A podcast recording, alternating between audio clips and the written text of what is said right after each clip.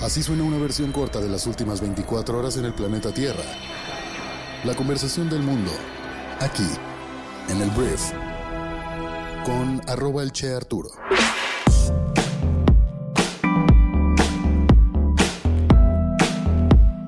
Muy buenos días, bienvenidas, bienvenidos a esto que es el Brief para este viernes 10 de marzo. Yo soy Arturo Salazar, soy tu anfitrión y uno de los fundadores de Briefy y en este podcast vas a informarte con un resumen de las noticias que debes conocer el día de hoy para ser una persona bien informada. Eh, antes de comenzar, quiero nada más decirte que este podcast es traído a ti por Briefy, nuestra plataforma educativa que te ayuda a mejorar tus habilidades de gestión de negocios invirtiendo solamente 15 minutos al día y lo que hace esta aplicación móvil es utilizar inteligencia artificial para filtrar los mejores artículos, libros, noticias del mundo, lo resume para que tú, te digo, entre 3 y 15 minutos puedas absorber nuevas habilidades y desarrollar lo mejor de ti para que seas un gran líder en el mundo de los negocios. Muchísimas gracias una vez más por estar aquí y vamos a comenzar con esto, que es el brief. Vamos a arrancar hablando de México y tenemos varios temas que tocar el día de hoy en nuestro país. Y vamos a empezar hablando del presidente Andrés Manuel López Obrador, el presidente que pues hasta el día de hoy da de qué hablar en cuanto a la crisis del fentanilo que vive en los Estados Unidos, que todo ese fentanilo pasa por México. Si no sabes muy bien a qué me estoy refiriendo, hay, una, hay unas medicinas, porque es un producto, me parece, para eh, que funge como analgésico en Estados Unidos, que es el fentanilo. No es como la heroína o la cocaína, que es una droga tal cual que te la, únicamente la consumes para drogarte, pues el fentanilo tiene un uso clínico. El problema que tienen los Estados Unidos es que también se les ha convertido el fentanilo y el abuso del mismo en una crisis que ha provocado 70.000 muertes el año pasado y de alguna forma Estados Unidos ha estado exigiendo la cooperación por parte de México para frenar el paso del fentanilo hacia, eh, hacia el norte, pues para que no llegue esta droga o este, este medicamento que es utilizado como droga a Estados Unidos. ¿Qué sucede el día de ayer? Que el presidente de México pareció pues describir la epidemia de opiáceos sintéticos en gran medida como una crisis estadounidense y dijo que Estados Unidos debería usar los valores familiares para combatir la adicción a las drogas. Su declaración se produjo para, em, en un marco en el que vino Liz Sherwood Randall, que es asesora de Seguridad Nacional de la Casa Blanca, para hablar precisamente sobre esta crisis y también se produce en medio de llamadas de algunos republicanos de Estados Unidos para utilizar el ejército de los Estados Unidos para atacar laboratorios de drogas en México. Lo cual obviamente a, Andrés Manuel López Obrador y a muchos mexicanos no nos encanta la idea de que vengan los gringos a pues pisar con sus soldados este, nuestro país. Hay gente que dice, ¿sabes qué? Me encantaría porque tal vez serían más efectivos que los nuestros, pero es algo muy complicado de ejecutar, pues es algo bien difícil. Andrés Manuel ya se pronunció en contra de todo ese escenario. Y no solamente eso, te digo, el ayer anunció, él dijo que en México no se produce fentanilo y que no tenemos consumo de fentanilo. Y te digo, realmente se puso a enumerar una serie de excusas o de razones por las cuales o con las cuales Estados Unidos podría eh, mejorar los valores familiares. Uno de ellos, por ejemplo, era que, ¿qué es eso de que haya familias monoparentales? Eso pues por supuesto provoca que los niños terminen siendo consumidores de fentanilo. Eso fue lo que dijo el presidente. Con respecto a que no se produce fentanilo en México, la verdad es que el mismo gobierno mexicano ha anunciado que ha habido laboratorios y se han destruido laboratorios de fentanilo en México. No lo digo yo ni lo dice ninguna persona que esté en contra del gobierno. El mismo gobierno lo ha firmado y ayer Andrés Manuel pues le aventaron la pregunta y se le ocurrió responder que no producimos fentanilo en México, lo cual en teoría su propio gobierno desmiente. Entonces bueno, eh, no, son, no son prácticas de buenos vecinos el hecho de decirle a tu vecino, ¿sabes qué? Tu problema de hormigas rojas o de abejas africanas es tuyo nada más porque compartimos este árbol, pero está de tu lado, no del mío. No es lo mejor que podríamos esperar, porque nos conviene a nosotros también que del otro lado, sí, ¿cómo lo decimos? Sí nos conviene obviamente que se deje de consumir droga en Estados Unidos, pero también tenemos mucha responsabilidad a la hora de todo lo que tiene que pasar para que la droga llegue hasta allá. Entonces, Andrés Manuel, te digo, creo que no tuvo las mejores prácticas de vecinos y no sé si esto repercutirá más adelante en una política en contra nuestra. Siguiente tema, ahora vamos a hablar, no sé de qué vamos a hablar. Mm, a ver, ya sé de qué vamos a hablar. Vamos a hablar del Instituto Nacional Electoral.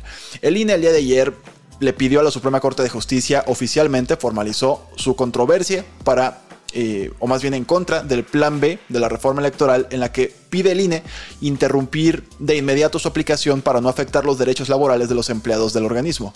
En la argumentación del INE, el instituto argumenta que no solo se está eh, defendiendo su autonomía, también la aplicación de la Constitución, pues 200 artículos de la nueva normatividad vulneran 25 disposiciones constitucionales.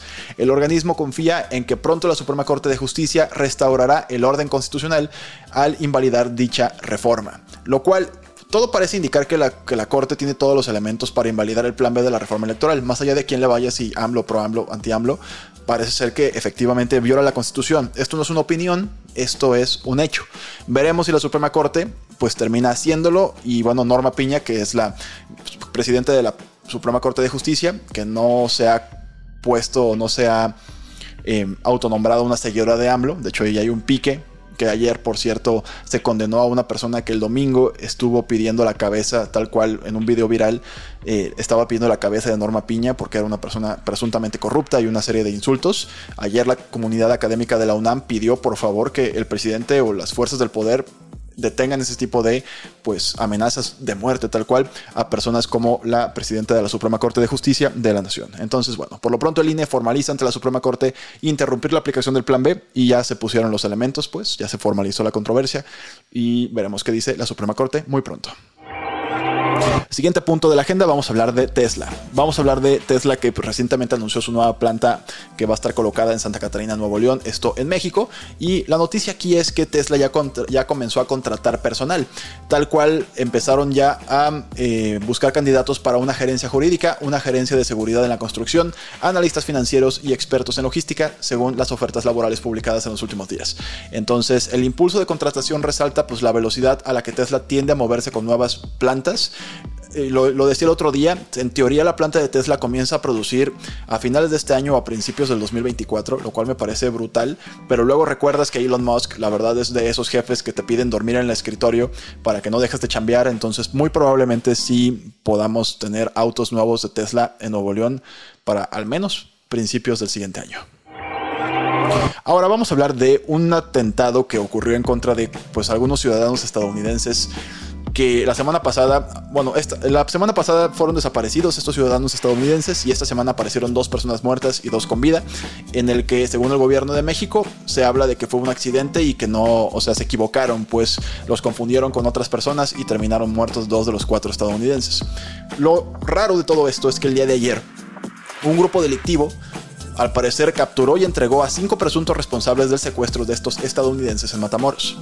Son cinco presuntos integrantes del grupo Escorpiones del Cártel del Golfo, que fueron entregados por la propia organización criminal, y tal cual había un mensaje que pues, decía que ellos no habían ordenado esto, que actuaron por su propia mano y que eso no se iba a permitir el hecho de que asesinaran personas inocentes porque el cártel del Golfo habla de que ellos nunca asesinan personas inocentes, es lo que ellos dijeron. Entonces, bueno, estos presuntos responsables fueron entregados a la justicia por el mismo cártel, entonces ya parece esto una colaboración digna de una serie de televisión en la que el criminal ayuda a la policía a resolver crímenes. Muy rápidamente voy a hablar de un señor que se llama eh, Mitch McConnell, que es una persona súper importante en el Partido Republicano en Estados Unidos, actual líder, de hecho, republicano en el Senado, que la noticia es que ayer fue hospitalizado y está recibiendo tratamiento por una conmoción cerebral. Al parecer el señor se había ido a Washington DC, me imagino vive ahí porque es un senador, pero estaba en una cena en un hotel muy bonito, se cayó en el baño y se pegó en la cabeza y por eso está hospitalizado, al parecer nada de gravedad, pero sí es un hombre que em, en estos momentos es importante, es una pieza que normalmente ha peleado en contra de Donaldo, el expresidente más naranja del mundo. El hecho de que esté en riesgo su vida vale la pena mencionarse porque es un jugador interesante y clave en algunas decisiones del Partido Republicano.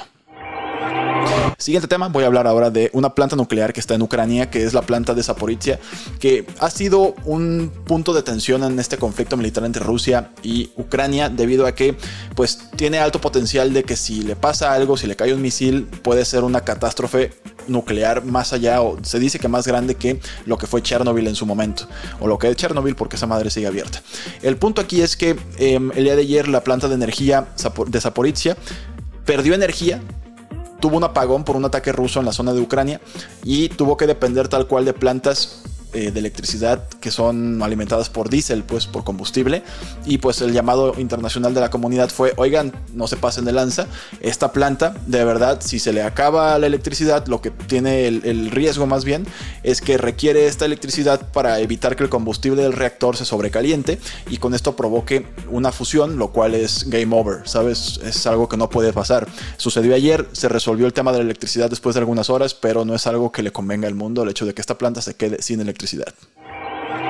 Vamos a hablar de Spotify y vamos a hablar de cómo Spotify ya es una plataforma más que quiere ser TikTok. Spotify lo que hizo el día de ayer fue eh, publicar en un evento pues una nueva interfaz con un scroll infinito en el que pues sí es más visual, es más interactiva, lo que tú quieras, es un feed vertical en el que te deslizas al estilo TikTok mientras van sonando clips de audio y video y estos clips se llaman previews e incluyen eh, listas de reproducción, tienen álbums, tienen episodios de podcast personalizados para cada usuario. Está bonita pues, nada más que da risa el hecho de que una plataforma más que en teoría no tiene nada que ver con una red social, pues ahora se parezca también a algo que la está rompiendo en todo sentido, que es TikTok y que todo el mundo está intentando replicar su éxito. Vamos a acabar este podcast, que al parecer no sé cuánto llevo, pero vamos a acabar este podcast hablando de el presentador de los Oscars de este año, que se llama Donnie Yen, que por cierto los Oscars en teoría ya son este domingo. Donnie Yen está intentando ser cancelado por la comunidad en redes sociales y se está pidiendo una petición firmada por un grupo de personas de Hong Kong para que él no sea la persona encargada de presentar los Oscars. ¿Cuál es la razón? Eh, este hombre, te repito el nombre, Donnie Yen, en una entrevista con, me parece, GQ, ¿sí? calificó las protestas a favor de la democracia como un motín en una entrevista. Y esto quiere decir que está en contra de que se esté luchando por la democracia en Hong Kong. Entonces las personas que no les parece este tipo de actitudes están intentando que la academia cancele la participación de Donnie Yen. Lo, veo muy difícil porque tampoco eh, es una opinión al final del día, es una opinión políticamente eh, poco popular, pero tampoco es algo que tenga que ver con un tuit antiguo que sea discriminatorio, racista eh, o algo terrible, ¿sabes? Como a algunos presentadores o posibles presentadores de los Oscars sí les ha sucedido que les cancelan su participación por algo similar. Entonces, bueno, si no sabes quién es Donnie Yen, es Donnie es un actor que próximamente saldrá en la cuarta película de John Wick. Es un actor que tal vez si lo ves, digo, aquí está la foto si nos estás viendo en YouTube, tal vez lo ubiques, pero bueno, eh, se está pidiendo esto, pero como ya lo dije, pues los Oscars se van a llevar a cabo yo creo que normalmente y muy, muy probablemente también tendremos un ganador más mexicano de un Oscar, que es Guillermo del Toro por Pinocho. Es lo que estamos esperando, por lo menos desde acá en Briefing. Muy bien, esta fue la conversación del mundo para este viernes. Espero que te genere mucho valor y grandes conversaciones. La idea es esa en este podcast, que tú tengas todas las herramientas para poder estar bien informado, para que puedas destacar, platicar, proponer plática, una, una fregonería, perdón, lo que te permite estar bien, bien informado. Entonces, muchísimas gracias por estar aquí, gracias por compartir este podcast, también por darle like y suscribirte a nuestro canal de YouTube y nos escuchamos el próximo lunes en la siguiente edición de, en la siguiente edición de esto que es el brief. Yo soy Arturo. Adiós.